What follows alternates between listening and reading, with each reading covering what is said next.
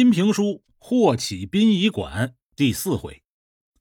上回书说到，蒋有年杀了自己的老婆，他可没杀周大虎，把周大虎啊摁住了，让周大虎答应自己一件事儿：你只要帮我做了这件事儿，不仅不杀你，我还呀给你五十万元。周大虎这个时候已经吓得屁滚尿流了，就问他：“呃呃，什什什么事儿啊？”很简单，蒋有年抓着周大虎的头发，让他看陈兰的尸体。看见他了吗？把他变成我。随后，蒋有年就说出了自己的计划。他让周大虎给陈兰的尸体化妆，再把陈兰的尸体变成蒋有年的尸体，送去火化。呃，她她是女的，这这怎么可能呢？怎么不可能？有谁会盯着一个死人的尸体看？火化员会看吗？通常啊，这个入殓师给尸体化完妆以后，家属见了最后一面就会送去火化。当然了，家属也可以选择不见面，直接送去火化。火化员接了尸体以后啊，一般也不会检查，直接就放入火化炉了。所以一般情况下呢，火化员根本就不知道死者是谁，长什么样，一概不知道。换句话说，只要周大虎给陈兰剪了头发，再穿一身男人的衣服，化妆的好一点，是不会被发现的。周大虎这个时候也在琢磨这件事儿，脑中飞速的思考着。蒋有年又凑到周大虎的耳边：“如果我被抓到，我就会告你谋杀，我们一起去监狱送死。但是我只要过了这一关。”我会给你五十万，大家都没事你好好想一想吧。周大虎抬头看了看墙上的钟表，再过一个半小时，接班的人就会来，没有时间仔细琢磨了。呃，好，我干。周大虎同意了。就这样，蒋有年开车离开了殡仪馆，在车上就给黄耀祖打了个电话。让黄耀祖去自己藏身的那个老房子里边，有事情要告诉他。蒋有年和黄耀祖见了面。当这个蒋有年把自己杀老婆前前后后这些事儿都告诉了黄耀祖，黄耀祖都快气疯了呀！你把自己的老婆杀了，你以为警察不会调查吗？你疯了吗？那有什么关系？我现在是一个已经死了的贪污犯，我老婆的尸体被火化了，谁能找得到？警察找不到他，只会认为他卷款跑了，去了国外。黄耀祖压住了自己的火，事已至此，只能是先解决事儿了。就问他：“你打算怎么办？”让尸体快点火化吧，最好今天就烧掉，然后帮我联系船，我今天晚上就走。黄耀祖低头想了一会儿：“我会安排，今天晚上十一点，天心码头。”你就在那等着，哪儿也别去，听到了吗？蒋有年答应了一声，回到房间睡觉去了。黄耀祖离开了老房子，出了屋子，还是沿着马路步行。黄耀祖这个时候开始动起了脑筋了。原来的计划现在是用不上了，蒋有年是不可能再吃假死的药了，而且还留下了一堆烂摊子事儿。怎么办？钱他是一定要的。蒋有年呐，嘿嘿，也是一定要死的。可是有什么办法可以两全其美呢？想来想去，又想起了那个入殓师了。对，就是这个主意。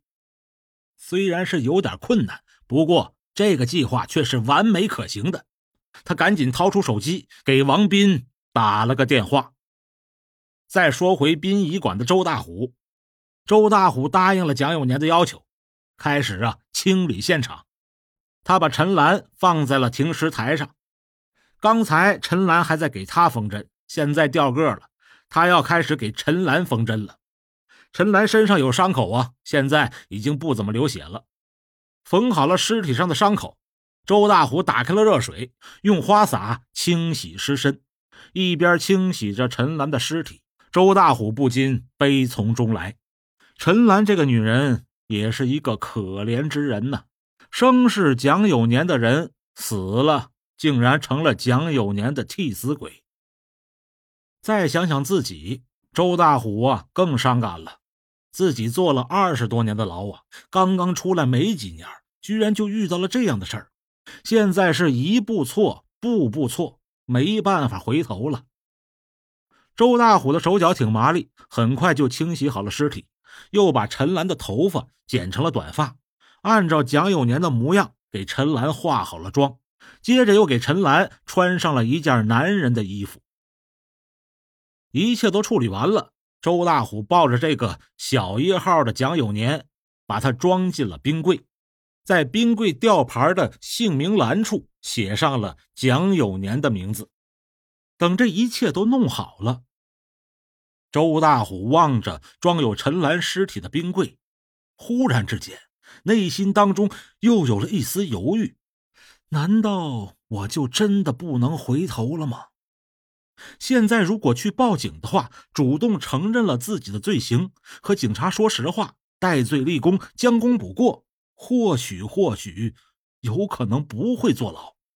想到这儿，周大虎掏出了手机，正犹豫着要不要报警，忽然就感觉肩膀上让人重重的拍了一下，哎，把周大虎吓得不轻。嗯嗯，回过头一看，是王斌。那位说他认识王斌吗？认识，周大虎是殡仪馆的人，王斌是火葬场的，这两个单位经常有来往啊，所以他认识王斌。王斌戴着一个大墨镜，嘴里边还嚼着口香糖，怕什么呀？屋里边就我们两个人，我是来收人的，蒋有年。呃，就就这样收收尸吗？不是要有家属来吧？家属看过以后，呃，确认签字才行啊。家属来过了，王斌笑了一下，从包里边拿出了一份事先准备好的家属同意火化的委托书，又从陈兰那个包里翻出了一支口红，然后又打开了装着陈兰尸体的那个冰柜。王斌抓过陈兰的手，把口红涂在陈兰的手指上，拿着陈兰的手指在委托书上印上了陈兰的手印现在手续齐了。帮我把尸体装上车，然后跟着我去拿钱。周大虎一看，报不了警了，只能是照着他说的做了。他和王斌把尸体装上了车，王斌让他坐在车后面。十几分钟后，就到了火葬场。现在是早上的六点多钟，火葬场的工人还都没来上班呢，除了他们俩，没有其他人。他们经过了监控，监控画面记录下了王斌和周大虎送尸体去火化的场面。最后，王斌按动了火化的按钮，那具尸体在熊熊的烈火中化成了灰烬。剩下的事儿交给我处理吧。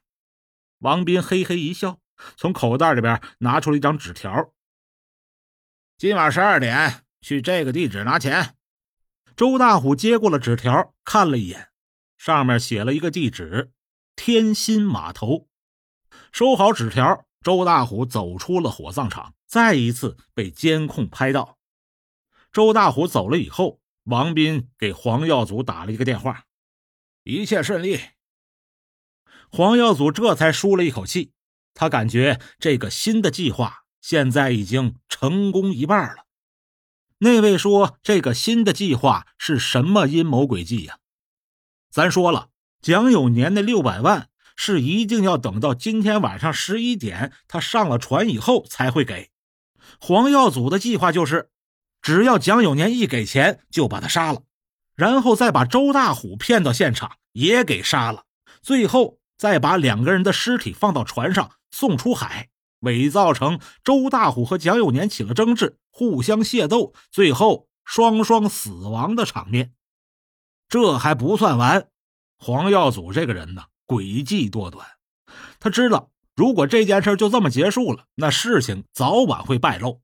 周大虎和蒋有年的尸体在船上，迟早会被警方的海上巡逻船发现。那个时候，警方发现这个尸体是蒋有年，那冒着蒋永年的名字被火化的尸体又是谁呀？这要是警方调查下来，那十有八九这事儿就露馅了。所以黄耀祖绝对不会办这种傻事儿。他必须要给警察一个合理的解释，这样才能彻底的洗清自己。把人杀了不叫本事，把人杀了还能把自己摘出来。黄耀祖这个人厉害，就厉害在这儿了。等伪造好了现场，把船送出海之后，黄耀祖啊会以一个悔过者的身份给警察打电话报警。这听起来挺荒唐。但是黄耀祖有一套深思熟虑的说辞，他早就想好了。他可以说是蒋有年和周大虎一早就串通好了，是周大虎让蒋有年吃那个假死的药假死。周大虎在殡仪馆的时候又把蒋有年叫醒，然后他们串通一气，把陈兰骗到了殡仪馆，杀害了陈兰，成为蒋有年的替死鬼。最后由周大虎送陈兰的尸体去火化，这一幕正好被监控摄像头给拍到了。之后，蒋有年和周大虎打算出逃，于是就找到了自己，请他帮忙联系船。自己和蒋有年的交情不错，一时糊涂就答应了。说白了，黄耀祖是把自己设计成了一个临时悔过的这么一个角色。等船开走了以后，自己又幡然悔悟，于是立即报警。他会把那艘船的编号告诉警方。等警方到了海上，肯定会发现那艘船。上了船，就会看到周大虎和蒋有年都已经死了。警方会认为这是两个人因为分赃不均起了争执，乱斗中双双死亡。这样的话，黄耀祖又是悔过在先，他的罪就会很轻。黄耀祖啊，甚至都替王斌想过了。王斌呢，顶多是做事不认真，稀里糊涂的就把尸体给火化了，没准比自己的罪还轻。他们两个大概率都会没事儿这是黄耀祖想到的最稳妥的方式了。但是这所有的一切还要看今天晚上的行动。